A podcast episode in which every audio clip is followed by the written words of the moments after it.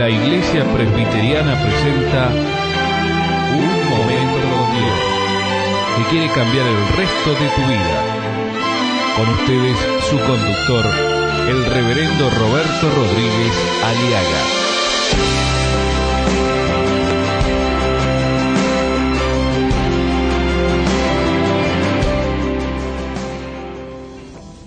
La idolatría produce ignorancia. Y dice la palabra en el versículo 21 del capítulo 18 de Primera de Reyes, y el pueblo no respondió palabra.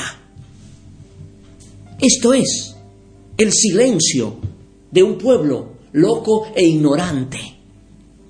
Porque eso es lo que Dios les llama al pueblo de Israel en el libro de Deuteronomio, en el capítulo 32, verso 6 la ignorancia de un pueblo. Así es como le pagan al Señor, pueblo loco e ignorante. ¿No es Él tu Padre que te creó, el que te creó y te dio el ser? Mi amigo, la idolatría es considerada por Dios mismo como ignorancia y locura ante los ojos de Dios.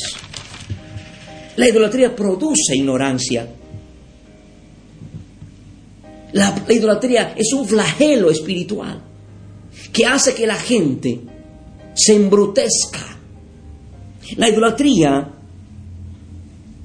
produce ignorancia porque nos aleja, nos separa, nos aísla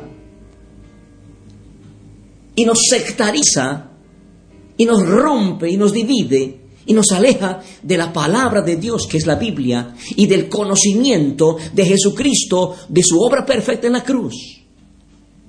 La idolatría condena al infierno. Esto es la verdad. Mucha gente es ignorante porque está bajo el poder de la idolatría, desconocen la persona de Jesucristo, desconocen su obra redentora, no saben para qué murió en la cruz, no saben para qué resucitó. Por eso viven tratando de comprar su salvación. Hacen peregrinaciones, se rompen las rodillas, se golpean, hacen todo lo posible por la imagen o el ídolo que les pide peregrinación, sacrificio, para pretender comprar su salvación. Porque ignoran el principio de Dios en la Biblia, que está establecido, escrito, de que nosotros, según Efesios en el capítulo 2, que le voy a leer con toda lentitud y con claridad, mientras así le doy tiempo que usted busque en su Biblia. Fíjese usted que nuestra salvación no se compra. No, mi amigo, el cielo no se compra, el cielo se recibe por gracia. Dice, porque por gracia sois salvos. Efesios 2, versículo 8. Busquen su Biblia, por favor. Porque por gracia sois salvos por medio de la fe, no por medio de la obras, no por medio de los ídolos, ni siquiera por medio de la fe en los ídolos, sino que somos salvos por la fe y esto no de vosotros, pues es un don de Dios, no por obras para que nadie se gloríe, porque somos hechuras suyas, creados en Cristo Jesús para buenas obras, las cuales Dios preparó de antemano para que anduviésemos en ellas.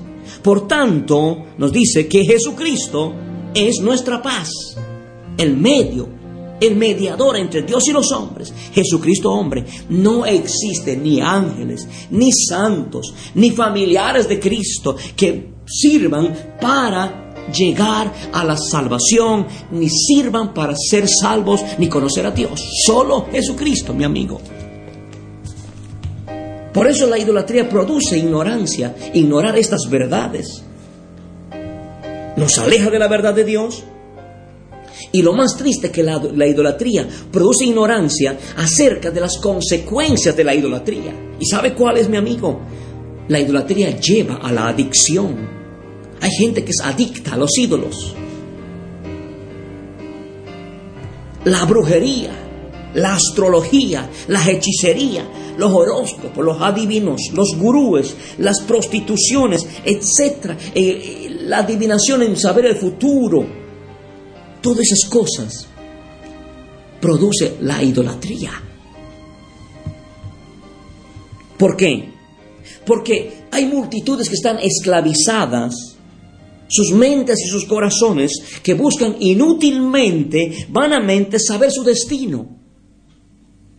Hay gente que se protege con determinados fetiches y hay religiones que ofrecen, regalan, regalan según eh, lo que ellos se les antoje, usando términos bíblicos fuera de contexto, ofrecen regalar eh, eh, determinados ídolos o, crucifijos o cintas para que supuestamente les, les, dotan o creen que esos tienen poderes, tienen fuerzas espirituales para contra la mala suerte, contra el mal negocio o contra la brujería. Mi amigo, la única manera de poder ser libre todo eso es arrepintiéndonos de nuestros pecados reconociendo que lo que nos va mal en nuestro negocio, si nos va mal en, en, el trabajo, si va mal en la familia es por nuestras culpas, nuestros errores, porque no tenemos a Cristo como nuestro Salvador y como el Señor de nuestra vida.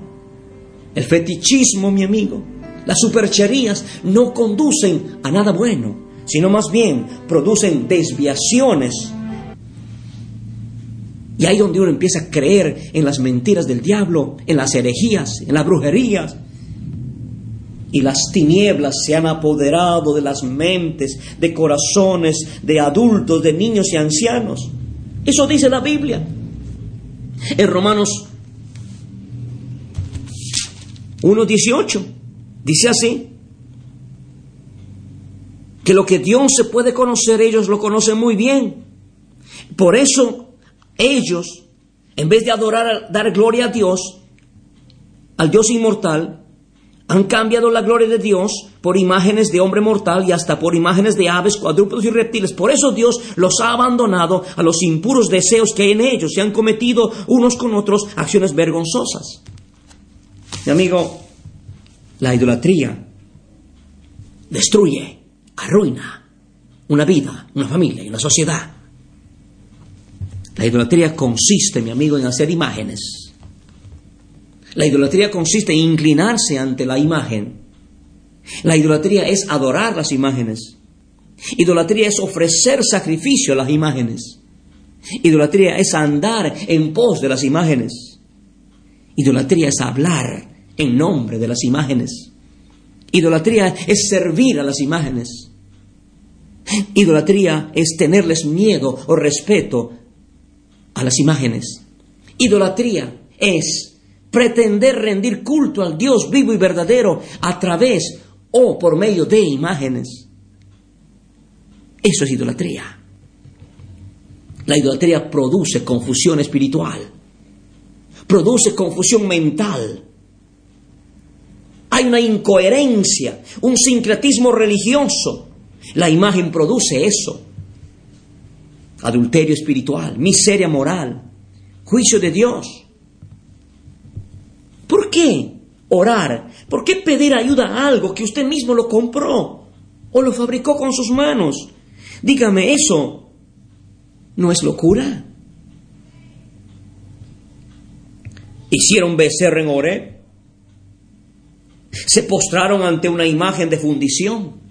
Cambiaron al Dios glorioso por la imagen de un buey que come hierba. Olvidaron a Dios su Salvador que había hecho grandes proezas en Egipto dice la Biblia, y trató de destruirlos, pero Dios, Dios quiso destruir porque Dios odia la idolatría, pero Moisés, su escogido, se interpuso, dice la Biblia, y calmó el furor de Dios, evitando que los destruya.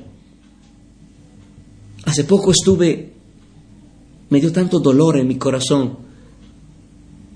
Fui a ver un supermercado, un mercado de ventas de todo, y decían, oferta del día, Oferta del día. Dos vírgenes a precio de uno. Lleve dos por 28 pesos. Fíjese usted. Compro eso. Usted compra eso por 28 pesos. Y no sé cuánto le costó su ídolo. O si lo regalaron, o si lo compró. y vamos ante ese ídolo y le pedimos que nos ayude. Le pedimos que sane a la hija, que sane a mi hijo, que haga esto o aquello. Cuando la Biblia nos dice que eso es adulterio espiritual, la Biblia dice que todo aquel que invocar el nombre del Señor Jesucristo será salvo. No hay otro principio más, mi amigo. Siendo pues descendientes de Dios, no debemos pensar que Dios sea como las imágenes de oro, de plata o de piedra que los hombres hacen según su propia imaginación. Dios es espíritu y verdad, y en espíritu y en verdad tenemos que adorarlo, mi amigo. Dile al Señor este momento, Señor,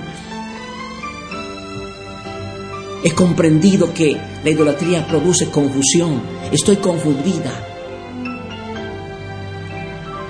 La idolatría produce ignorancia. Señor, la idolatría me ha alejado de la Biblia. Quiero volver otra vez, Señor. Quiero que tú seas mi Salvador, Jesucristo. Renuncio en tu nombre a todo ídolo mental o de metal que hasta ahora me han esclavizado.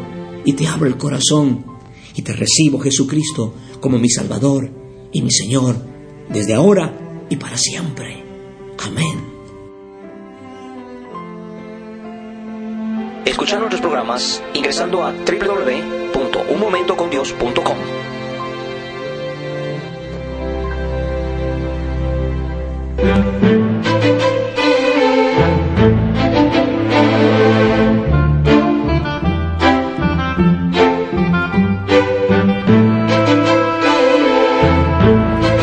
Ha sido Un Momento Dios, presentado por la Iglesia Presbiteriana y te invitamos a sintonizarnos mañana en este mismo horario.